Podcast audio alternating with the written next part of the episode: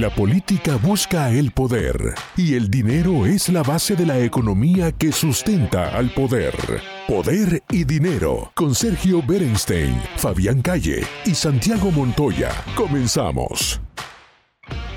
Bienvenidos a una nueva edición de Poder y Dinero aquí en Americano Media, M790 Radio Libre. ¿Cómo está Fabián? Hola Sergio, buen día, ¿cómo estás? Tenemos un invitado que ha ganado recientemente una importante primaria en Paraguay, Santiago Peña, y que ya se perfila para la próxima elección nacional en abril. Bienvenido, Santiago.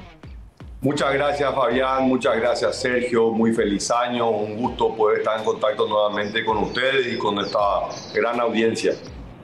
Muchas gracias. Santiago, la última vez que hablamos, hablaste como precandidato del Partido Colorado, obviamente muy con ideas muy ligadas al, tema interno de ese importante y centenario partido, y ahora ya estás como candidato a presidente con serias posibilidades de, ser el próximo presidente de, Paraguay. ¿Cuáles son los vectores de tu agenda en temas económicos, de política exterior? ¿Cuáles son los temas que le vas a proponer al pueblo paraguayo? Fabián, el, gran desafío de, Paraguay en este momento, de, su estadio de desarrollo, ¿verdad? Paraguay es un país que ha venido creciendo a pasos acelerados los últimos años, ha consolidado un modelo macroeconómico muy estable, de déficit fiscal controlado, de inflación baja y estable, de deuda pública, que sigue siendo, a pesar de que la pandemia hizo incrementar los niveles de deuda, sigue siendo eh, un, un, país con una deuda pública muy baja, un crédito internacional, un buen estatus crediticio internacional. Pero el gran desafío es cómo eh, mejorar y aumentar la productividad, el aumento del empleo, la calidad del empleo, para lo cual eh, el eje central es el capital humano. ¿Cómo vamos a mejorar el capital humano en el Paraguay? A través de una mejora en la educación y una mejora en la salud pública como los dos elementos centrales. Pero claramente el objetivo es sostener niveles de ingreso de las personas que vaya acelerando y Paraguay, que es un país de ingresos medios, 5 mil dólares per cápita, pueda llegar rápidamente al menos al promedio de América Latina, que está cercano a los 8 mil dólares, ¿verdad? O sea, estamos apuntando que Paraguay debería crecer a tasas por encima del 5 o 6% en los próximos años y creemos que se puede. Santiago, en este contexto eh, surge otro desafío importante que es la cuestión de la infraestructura. ¿no? Paraguay vino mejorando su infraestructura, tiene obviamente ventajas enormes en materia energética, tal vez eh, eh, tiene que trabajar más en infraestructura física. ¿Cuál es tu proyecto, cuál es tu visión al respecto? Ahí, Sergio, claramente la participación público, la alianza público-privada. Como vos sabés, yo fui ministro de Hacienda en el periodo del 2003 al 2018 y nosotros armamos una visión de la infraestructura donde Paraguay debería invertir cerca de 30 mil millones de dólares en los próximos años para cerrar la brecha de infraestructura. O sea, tenemos identificado eh, la red vial, tenemos identificado la necesidad en materia de agua y saneamiento, en vivienda, en línea de transmisión. Y obviamente esos 30 mil millones eh, no lo podemos hacer en un periodo muy corto, no lo podemos hacer con financiamiento tradicional de la obra pública, esto requiere de participación privada, eh, sacamos una ley de alianzas público-privadas, tenemos ya las primeras concesiones, entonces apuntar a ese modelo que nos permita poder mejorar la infraestructura, pero también sostenerla en el tiempo a través de mecanismos donde no solamente se financie la construcción, sino también el, mantenimiento. Creo que hay enormes oportunidades también en todo lo que es el financiamiento para la vivienda, ¿verdad? Y estamos hablando de financiamiento privado prácticamente. Eh, Paraguay tiene una eh, base financiera o una estabilidad bancaria muy consolidada, lo que probablemente falta es que eh, desde la política pública haya políticas que estén más enfocadas a la construcción y al acceso a la primera vivienda. Nosotros calculamos que hay cerca de medio millón de familias en el Paraguay que hoy están pagando un alquiler que perfectamente podría ser el pago de la cuota de un crédito hipotecario. Así que estamos trabajando también en eso y eso obviamente tiene también una externalidad positiva a través de la construcción de viviendas eh, que también genera mucha mano de obra. Así que creo que en ese sentido eh, no nos estamos abocando solamente a la obra tradicional, estamos apelando al uso de la infraestructura y de la inversión y el conocimiento privado que eh, ha avanzado muchísimo a nivel internacional, regional y que Paraguay también está teniendo mucho éxito. Santiago, cuando uno mira el debate internacional, claramente vamos a un escenario de bipolaridad eh, sumamente conflictiva entre Estados Unidos y China. Ya ha quedado atrás la esperanza americana o de Wall Street de que China se socializase con el capitalismo y las reformas. Y Paraguay es un país muy particular porque hace mucho tiempo históricamente ha tomado partido por uno de los bandos, que es el bando de la, democracia occidental, de los pocos países que mantiene el vínculo diplomático pleno con, con Taiwán. ¿Cuál es tu, tu, visión con respecto a la relación de Paraguay frente a esta nueva bipolaridad? Paraguay es un país que que ha hecho de las relaciones internacionales eh, no solamente una cuestión económica y comercial. Nosotros valoramos los vínculos no solamente económicos, sino también los principios y valores, ¿verdad? La democracia, imagínate un país que vivió 35 años, una de las dictaduras más largas de América Latina, eh, es una democracia joven, la democracia del Paraguay tiene 30 años, seguimos aprendiendo de los beneficios que trae la libertad y la democracia. Así que claramente para nosotros ese es un valor que es innegociable y que no puede ser sujeto a una transacción comercial o la posibilidad de tener acceso a un mercado.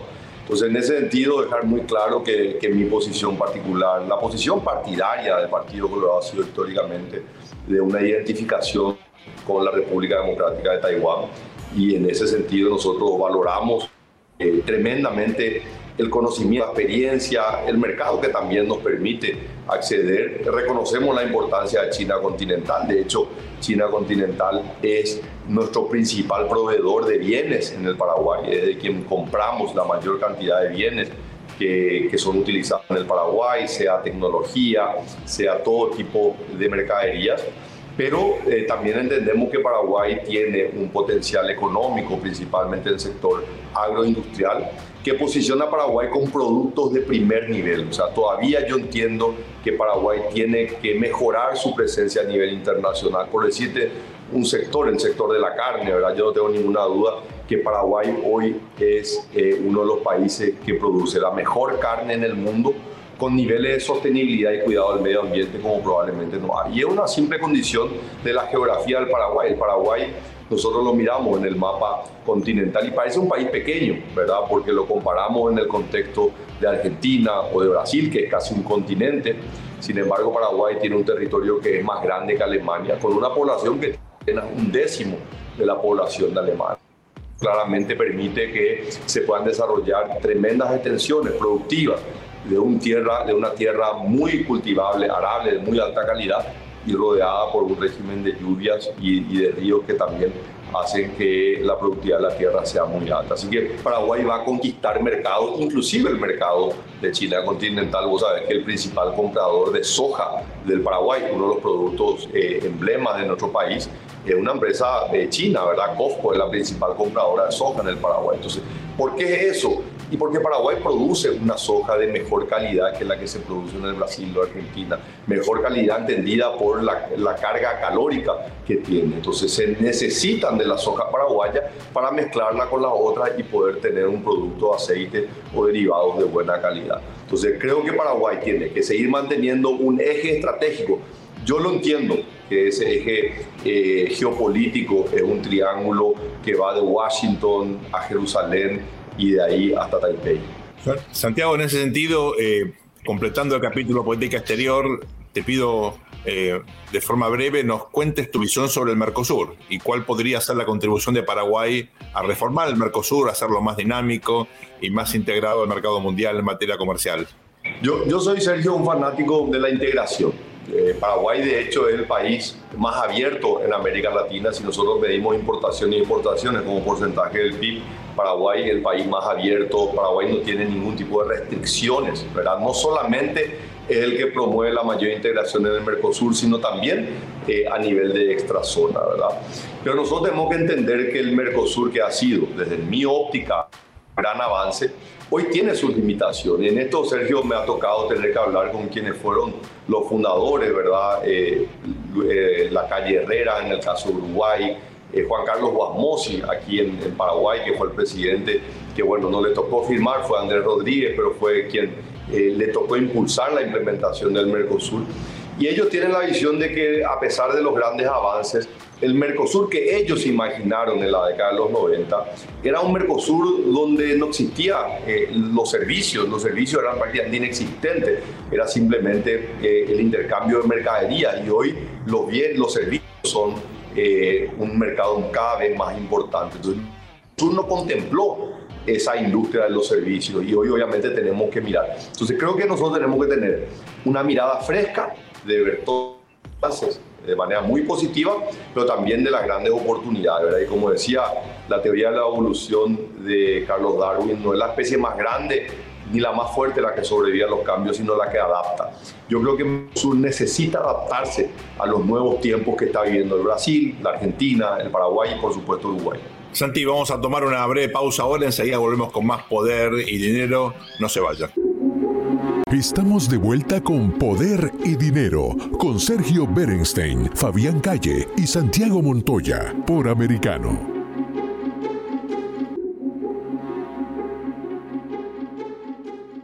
Bienvenidos a este nuevo bloque de Poder y Dinero, aquí en Americano Media, M790, Radio Libre. Estamos dándonos un lujo con eh, Fabián. Siempre nos quejamos de la falta de nuevos líderes, del problema de liderazgo en la región, en el mundo. Bueno, aquí tienen a uno de los líderes emergentes, tal vez eh, más interesantes. Para mostrar que estamos equivocados cuando decimos que faltan líderes jóvenes.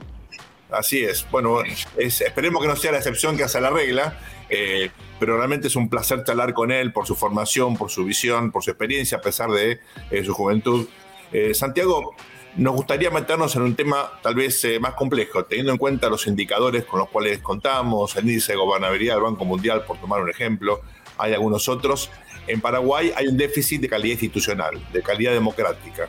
Eh, hay muchos que eh, sospechan que hay eh, problemas de transparencia, hay prejuicios, creo yo, en términos de corrupción. está el problema de la triple frontera, que es una mezcla de cuestiones de seguridad, lavado de dinero. ¿Cómo, cómo, ¿Cuál es tu agenda al respecto, tus prioridades y tu visión en un tema que indudablemente es bien, bien polémico? Sergio, Paraguay tiene enormes desafíos. Tiene el, desafío de generar un desarrollo que sea sostenible, con equidad social, que puedan escalar socialmente. Tiene el desafío de la formalización de la economía, pero también te, puedo decir, en base a mi experiencia, fui director del Banco Central, fui ministro de Hacienda, trabajé mucho en que Paraguay, Paraguay lastimosamente hoy el estatus que, tiene en materia de indicadores de gobernabilidad o referencias que uno encuentra a nivel internacional, la realidad es que no es, o la percepción no es la realidad. Yo creo que hay un trabajo enorme que hacer. Por ejemplo, vos mencionaste el caso de lo que es la lucha contra la prevención del lavado activo y financiamiento del terrorismo. Hace eh, unas semanas atrás, o ya unos meses, terminó la evaluación del Grupo de Acción Financiera Internacional, donde Paraguay cumplió el estándar internacional y le asignó la nota similar a la que tiene un país como Uruguay o un país como Chile.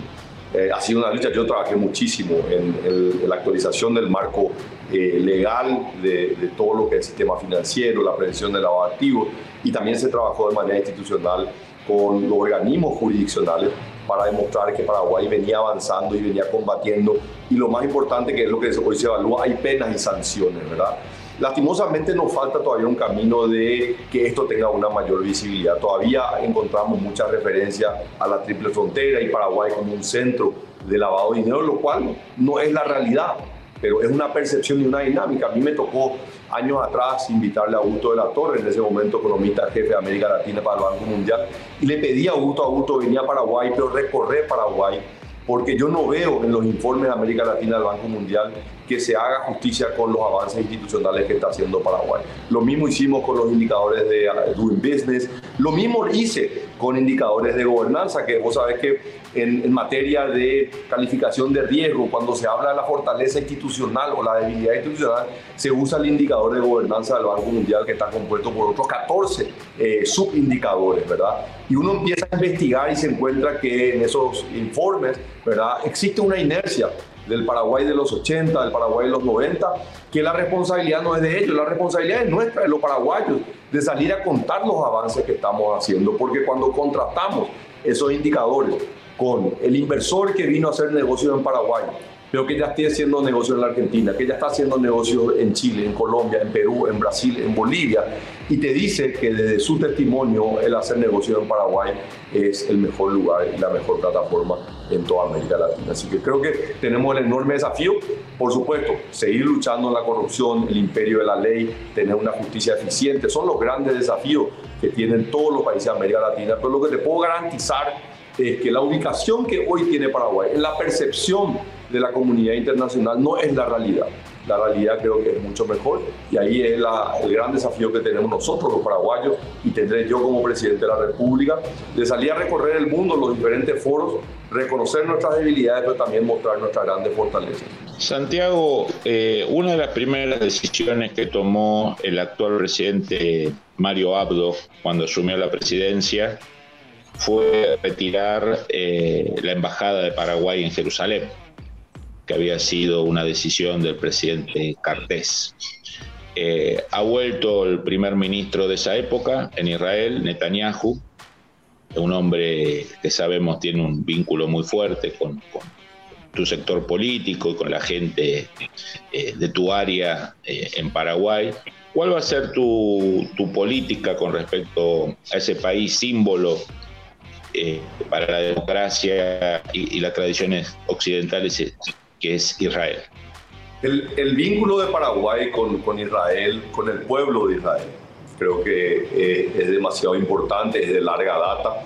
El voto de Paraguay eh, en la decisión de Naciones Unidas de reconocer al Estado de Israel eh, como una nación independiente, Paraguay fue un voto decisivo en esa elección.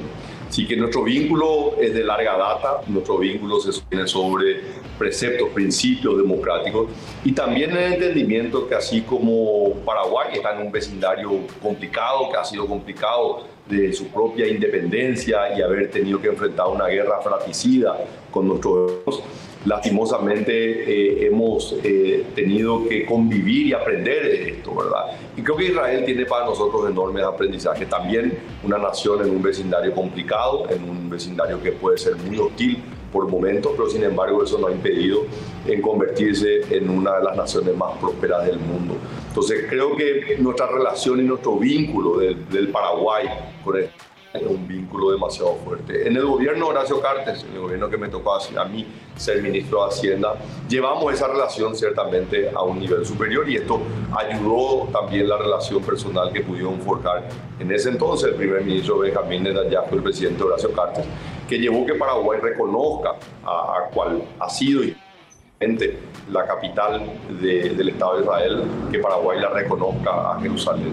Lastimosamente por, por revanchismo político, por intereses también de otros países, el Paraguay tomó la decisión de retirar su embajada y eso obviamente discontinuó las relaciones entre Paraguay y el Estado de Israel. Yo tengo la firme convicción, he estado en diciembre del 2020 en Jerusalén, me he reunido con eh, el entonces legislador Benjamín Netanyahu y yo le comuniqué oficialmente que ser electo presidente de la República tenía la firme convicción de llevar nuevamente a, la ciudad de Jerusalén la Embajada de Paraguay en un reconocimiento histórico, ¿verdad? Que, no es simplemente eh, un tema antojadizo o una política coyuntural, sino reconocer algo que nosotros, los católicos, reconocemos en Jerusalén como la capital histórica del pueblo eh, de Israel. Así que en eso, eh, por supuesto, una firme determinación y unas ganas de poder reimpulsar eh, las relaciones económicas, eh, académicas, que apoyaban muchísimo, y por supuesto en, política internacional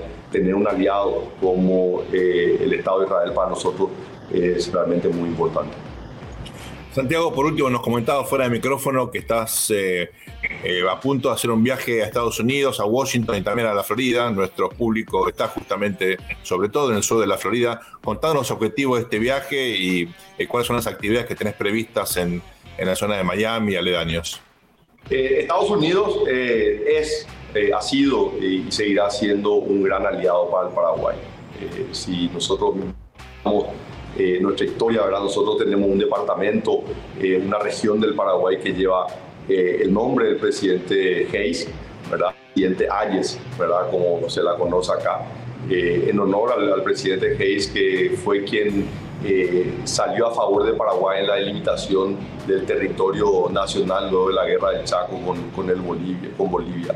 Pero a lo largo de los años, ¿verdad? la colaboración y, la, la, cercanía de Paraguay con Estados Unidos ha sido tremenda. A mí, yo me fui a, estudiar a los Estados Unidos, eh, mis estudios de posgrado en la Universidad de Columbia, me fui a trabajar a Washington al Fondo Monetario Internacional, así que eh, me siento también muy, muy cercano con ellos. Y bueno, siempre algo fluido y estábamos esperando que, que, se pueda pasar la interna partidaria y convertirme ya como candidato oficial del Partido Colorado, un partido que está en función de gobierno. Y en ese sentido voy a ir a Washington a tener reuniones con legisladores, tanto republicanos como demócratas, y también eh, hablar con universidades. Voy a estar dando una conferencia en la Universidad Georgetown, en el centro Woodrow Wilson también, y en el estado de Florida también teniendo contacto con legisladores eh, de, ese estado tan importante, principalmente que es más cercano con todo lo que es la comunidad latinoamericana. Así que con, con mucho entusiasmo, con muchas ganas de, de fortalecer los vínculos y, ser realmente una herramienta del fortalecimiento y Estados Unidos sigue siendo el gran aliado de Paraguay en la lucha contra la corrupción, en la lucha contra el narcotráfico, flagelo que, que, siempre para nosotros, más que nada en lo que son los delitos transnacionales, es fundamental el apoyo y la colaboración de Estados Unidos. Santiago, si te parece, tu agenda lo permite, después de esa gira te vamos a llamar para que nos comentes un balance, especialmente nuestra audiencia de la Florida, que le comentes el balance de tu, de tu gira. Nada más que agradecerte. Un, placer, Fabián. Agradecerte lo mejor en, este, en este, esta breve pero intensa campaña que tendrás hasta fin de abril. Muchas gracias, un saludo grande para la audiencia y mis mejores deseos para este 2023.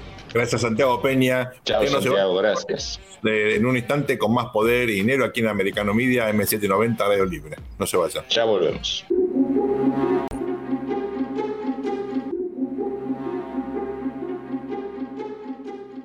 Bienvenidos a este nuevo bloque de Poder y Dinero, aquí en Americano Media, M790, Radio Libre. Fabián, se está desarrollando estos días un evento que pone en el escenario las grandes innovaciones tecnológicas, ¿verdad? Así es, para nosotros que la gran innovación es ir a los locales para cambiar el teléfono o la computadora, un mundo, un mundo casi de fantasía. Sí, la tostadora, ¿no? La innovación no está la tostadora. cuando, salta el pan. claro, ya hasta ahí llegamos, sabemos que hasta ahí llega nuestro conocimiento. Por eso tenemos un columnista de tema tecnológico. Así es, una estrella en ese sentido, Sebastián Mainarelli. ¿Cómo estás, Sebas? Un gusto. Bueno, ¿cómo andan? ¿Cómo andan? Hola, Sebastián, hola. Feliz año, gracias por el, poquito, de estrella, este, sí. Contanos un poquito este mega evento eh, de innovaciones, de desarrollos. Sí, señores. El Consumer Electronic Show es la feria tecnológica te diría, más importante a nivel mundial, que se realiza siempre la primera semana de enero en la ciudad de Las Vegas. Eh, por ahí hacer un poquito de historia, porque la gente quizás no sepa todo, todos los detalles de esta feria. Esta feria empezó en la ciudad de Nueva York en el año 1967, fue la primera edición.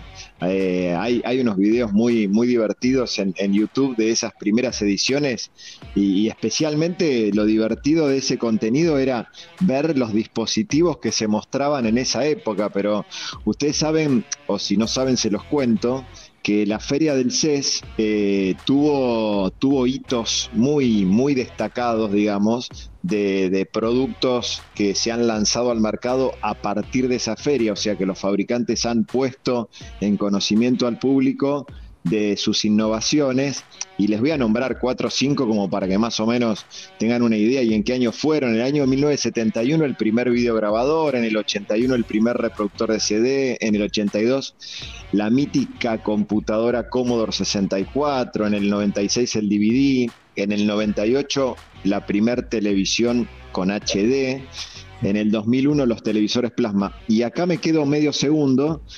porque el tema de los televisores siempre son las grandes vedettes del CES de Las Vegas. Es como que las empresas líderes de la industria que, fabrican televisores este, siempre están tratando de mostrar lo mejor de lo mejor. Eh, y ahora, bueno, y ahora con lo que es la, la tecnología OLED, que es, digamos, la palabrita de moda, ¿no? Explícanos un poquito esto. Bueno, ahí les explico. La tecnología OLED, que es lo que ahora está de moda en, el tema de las pantallas, eh, a ver, para explicarlo bien simple y, que lo entienda, que lo pueda entender todo el mundo, OLED significa Organic Light Emitting Diode, eh, que, básicamente es una tecnología que, que, existe, digamos, con un compuesto orgánico que es capaz de emitir luz cuando se excita eléctricamente para decirlo en palabras más simples, es más barato de fabricar, es más liviano y tiene mejor calidad de imagen. Ahora todos los fabricantes de televisores están con esto, con esta palabrita del OLED, que en realidad ya viene desde hace varios años el tema del OLED, y además permite encontrar con eh, que, no es de ahora, sino de hace unos, un, par de años atrás, por ejemplo, pantallas flexibles. Ahora ustedes ven que hay celulares que tienen pantallas flexibles, hay televisores que se monitores que se pueden doblar. Este, bueno, es eh, la tecnología OLED, eh, una de las cosas de lo que permite también es que la flexibilidad, digamos, de las pantallas. Eh, entonces ahora están todos con eso, digamos, ¿no? Están, es la pelea constante de todos los CES a ver qué marca presenta el televisor más llamativo, más grande, con mejor definición. Este, la batalla de los televisores siempre es una batalla de vedettes bastante divertida para ver en cada, en cada una de las ediciones del CES. Sebas, contanos qué pasa con los, con las computadoras, con las laptops, con los ordenadores. Eh, la gente que nos escucha casi en su totalidad son ciudadanos digitales ya o, se han acostumbrado desde la secundaria eh, a utilizar ordenadores. Sin embargo, uno siente que en nuestra vida en los últimos años hemos dejado paulatinamente de utilizar el ordenador y cada vez más utilizamos el teléfono celular, ¿no? Eh, esto, esta transición se está profundizando, vamos a volver a utilizar la, vieja computadora. ¿Cómo, ¿Cómo está esa industria? En realidad vos sabés que cuando uno mira, cuando uno mira los números este, de, de ventas de PCs, tampoco es que la PC eh, está muerta, digamos. La PC todavía se sigue usando. Hay, mucha, hay muchas implementaciones que hoy requieren de una PC de escritorio. Lo que sí, obviamente, la explosión de las notebooks eh, eh, es algo que ya no se discute y, obviamente que la pandemia también este, ayudó mucho a ese tema por el tema del trabajo en casa y de la movilidad y todo lo demás. Lo que se ve, volviendo al tema del Consumer Electronic Show, lo que se ve de los fabricantes líderes de la industria con respecto al tema de notebooks es que la, lucha se da entre ellos eh, siempre en, en quién tiene el mejor procesador, en cuál es la notebook más liviana y en la duración de la batería. Después hay un montón de chiches que giran alrededor que tienen que ver un poco con, inteligencia artificial, con software, con, eh, con temas de seguridad, con temas de identificación del usuario. Eh, hace un par de años me acuerdo que un fabricante había mostrado unas, unas interacciones que había a través de la vista del usuario que estaban muy buenas. O sea, hay, hay unas cosas de software que también son muy interesantes, pero en realidad las innovaciones en notebook se dan mucho por el tema de la duración de batería, obviamente los formatos, este, que, te permiten, por ejemplo, tener un, mejor manejo, digamos, del trabajo móvil. Este, hay, un fabricante eh, en este, en esta, en este CES mostró una notebook bastante interesante, un modelo de notebook bastante interesante que tiene como doble pantalla y teclado abajo. Entonces uno puede extender, digamos, la visibilidad de todo el contenido que está viendo en, un formato notebook. Hay realmente cosas muy interesantes. a los fanáticos de la tecnología eh, yo lo que les digo es que recorran un poco las redes sociales, que hoy es, hoy te diría que es, el medio por el cual todo el mundo se informa y usando el hashtag CES 2023 se van a encontrar con un montón de cosas que se están publicando y que algunas los van a sorprender mucho. ¿Dónde se, eh, en, qué lugar físico se, se va a realizar o se está realizando el evento, Sebastián? El CES, el CES se hace, Fabián, todos los años en la ciudad de Las Vegas. Eh, digamos, desde los inicios, mejor dicho, en los inicios fue en Nueva York, pero cuando empezó a cambiar, digamos, la locación del lugar, estaba el Convention Center de Las Vegas, que es el, centro de convenciones donde, donde pasaba, digamos, la mayoría de las actividades o casi todas las actividades del evento. Después, como el evento se hizo tan grande, se fue expandiendo y hoy tenés el Convention Center tenés el Hotel Venetian, como que son los dos puntos neurálgicos por donde pasa casi todas las actividades, y después hay muchas empresas que eligen estar eh, en hoteles y poner suites en hoteles y tener como lo Sí, el Venetian es, una ciudad en sí mismo, así que ahí pueden, pueden meter todo lo que les ocurra, digamos, ocupa manzanas y manzanas. Te quería hacer una consulta, Sebastián, por el tema de la seguridad. ¿no? Porque la, la tecnología avanza, avanza, avanza, avanza millones sin personas se incorporan a las redes o a, lo digital, pero a veces esa gente no tiene una formación de seguridad y a veces las empresas y a veces los mismos estados. En esta feria eh, hay todo un sector del tema de la seguridad informática, cuidado de datos. Sí, bueno, casi todos los, los, grandes fabricantes líderes de la industria tienen, tienen temáticas que tienen que ver con el tema de seguridad en sus productos, porque la verdad que el tema de seguridad, como ya lo habíamos hablado en ediciones anteriores, eh, sigue siendo sigue siendo un, un issue muy importante y yo diría que cada vez más o sea, el tema de, los datos, básicamente, y, la vulnerabilidad de los datos eh, sigue siendo muy importante. Así que casi todos los fabricantes en sus conferencias de prensa, en, los booths, digamos, booths se le dice al stand en el CES, ¿no? En los stands, cuando muestran productos, hacen mucho hincapié en el tema de la seguridad. Eh, y, la, y la seguridad del, del evento también es otro tema, porque mira, vos sabés que ese evento tenía 15.000 personas de asistencia, pero la realidad es que en los mejores años del CES, y creo que este año, bueno, este año, hay, este año se va a dar una recuperación post el año pasado que fue realmente bastante, bastante bajo.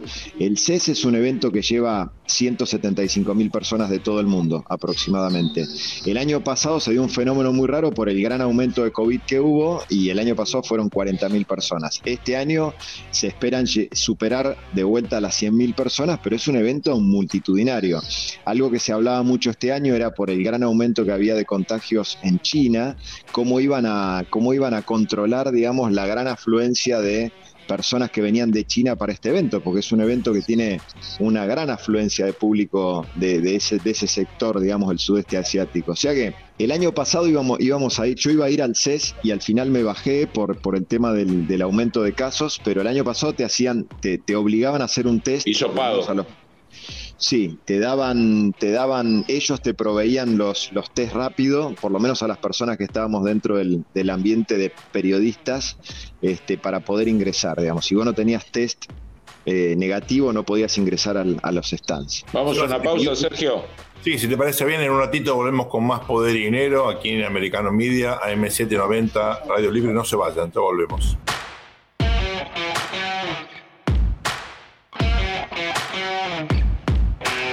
Poder y Dinero con Sergio Berenstein, Fabián Calle y Santiago Montoya por Americano.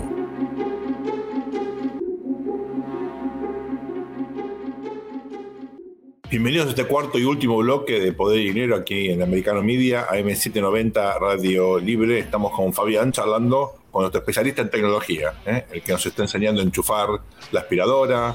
Eh, sí, estamos en lo básico. Creo que 15 años más salimos buenos, Sergio. eh, Sebas, nos quedó, eh, a mí me quedó un interrogante. En los últimos años, en el contexto de la pandemia, escuchamos que había desabastecimiento o problemas en el abastecimiento de los famosos chips, ¿no? Eh, que la industria automotriz, por ejemplo, u otros, eh, otros sectores importantes, incluso de los más sofisticados, estaban experimentando problemas de ese sentido. ¿Se ha regularizado eso ya?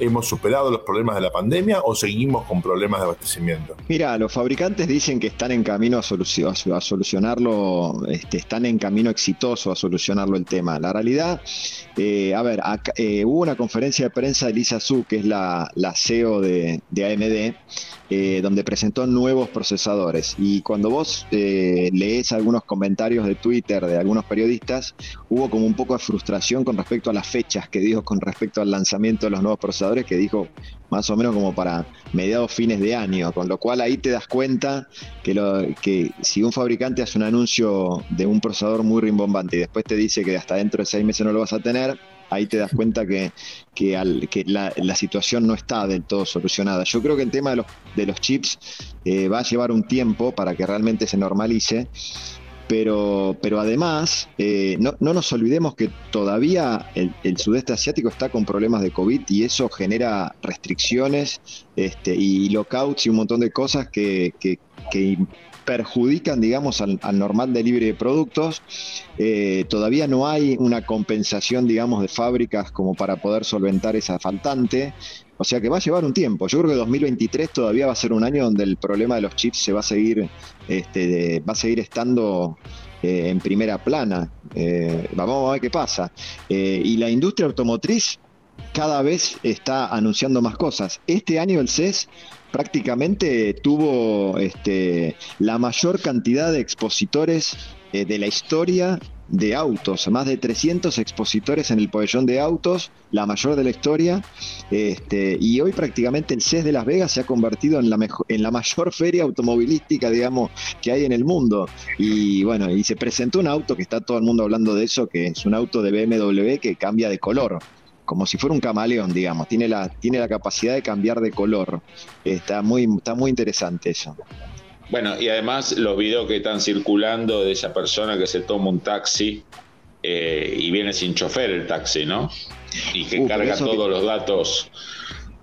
Carga todos los datos y los lleva, los lleva, lo cobra todo sin personas a cargo del auto. Sí, sí, eso, eso, bueno, eso te diría que ya hace tres años que está, que está sucediendo. Igual, viste que el CES es el lugar donde todo el mundo quiere mostrar lo último de lo último. Después en la práctica todavía no está implementado eso en los países como se pensaba, digamos. No, eh, algún día imaginaba ese auto andando en alguna ciudad de Latinoamérica y ¿no? algún, día, algún día, no, imposible. Algún día vamos a hablar del tema de los autos autónomos, pero hay todo un tema de hay, o sea, hay que saber dividir en lo que presentan las empresas como prototipo y en una feria como esta y lo que sucede en la realidad implementada en, la calle todos los días en un país, no digamos Latinoamérica, pero en un país medianamente un poco más avanzado tecnológicamente. O sea, las cosas que se presentan muchas veces tardan mucho en verse en la vida real, ¿no? Sebastián, te llevo un poquito al tema China, ¿no? Porque hasta antes del COVID y durante el COVID había todo un soft power chino de, que China era el éxito, el avance, la prosperidad, la eficiencia, la suma de todo, de todo lo que se hace bien. Ya vimos que con el COVID no. Eh, y con el tema chips, como hablábamos en, en, el corte y hemos hablado varias veces, problemas, ¿no? Se notan en muchos informes la vulnerabilidad que tiene China en, ese, en, ese, en esa área, que es, sin, sin manejar bien esa área es muy difícil avanzar en, la revolución tecnológica, ¿no? ¿Qué, ¿Cómo ves el tema este de, cómo queda posicionado China en el tema chips, más cuando Taiwán, gran productor de chips, Estados Unidos, gran productor de chips, cada vez tienen peor relación geopolítica con China, ¿no? Bueno, hoy claramente yo diría que el punto, el punto clave está, yo creo que todos están, para, para no hablar mal de nadie y hablar bien de todos, en todo caso, yo creo que todos están muy bien encaminados tecnológicamente sobre hacia dónde hay que ir. El tema es que después tenés estos problemas como los que tenés en China, este, con el tema del COVID, que te, que te produce una situación muy perjudicial en lo que se llama el supply chain, que es ahí donde está el problema. Este, porque yo creo que todos tienen la capacidad tecnológica de, poder eh, ofrecerle al mundo, digamos, este, buenos productos. El tema es después cómo los distribuís, o si tenés problemas como los que tenés hoy en China de COVID, digamos, y, no, y no tenés, y no podés hacer funcionar una fábrica. Ahí me parece que está el tema. Yo creo que el tema eh, no es este, el avance tecnológico, sino es el supply chain. Y por ahí creo que pasa la cuestión. Sí, nos quedan unos minutos. Eh, cuando uno, ahora como usuario te lo digo, eh, analiza lo que ha ocurrido con la telefonía celular últimamente, bueno, uno ve como cierto estancamiento, ¿no? Como que no hay demasiada innovación en lo que son los teléfonos, te pueden poner un poquito, mejorar eh, la cuestión de la fotografía, son un poquito más rápidos, pero no, hay mucha diferencia. Me parece a mí, o se ha estancado esta industria, en todo caso, esta edición del CES muestra alguna innovación relevante. Mira, eh, el CES no es el lugar donde las marcas presentan este, sus, últimos anuncios en teléfonos. el, gran evento de, celulares es el Mobile Conference de Barcelona. Ese es el evento donde los, los, este, los fabricantes ponen toda la carne al asador, como decimos en Argentina. Sin embargo, hay algunos fabricantes que hacen anuncios.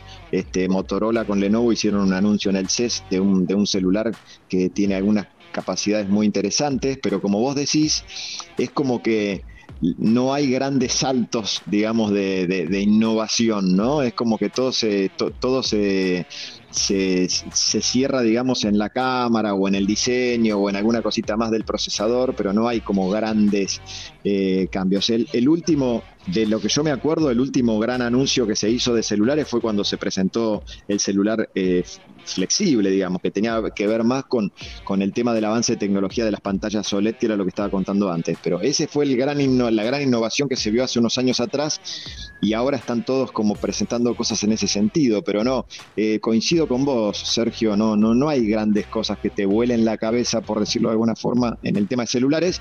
Igual hay que esperar hasta dentro de unos meses cuando se haga el Mobile, el mobile Conference de Barcelona, que ahí sí es donde las empresas suelen poner un poco más de, foco. Ratificando lo que decía Sergio, hace unos meses en Estados Unidos entro a uno de estos locales muy famosos y tecnológicos de teléfono y le digo a un vendedor, le digo, mira, te lo voy a comprar igual para una persona de mi familia, pero decime, ¿qué cambia con respecto al modelo anterior? No, yo te lo compro igual, ya está, te lo pago, pero contame la verdad, la cámara. Claro, tal cual, es así. Che, ¿me queda un minuto? Sí, dale.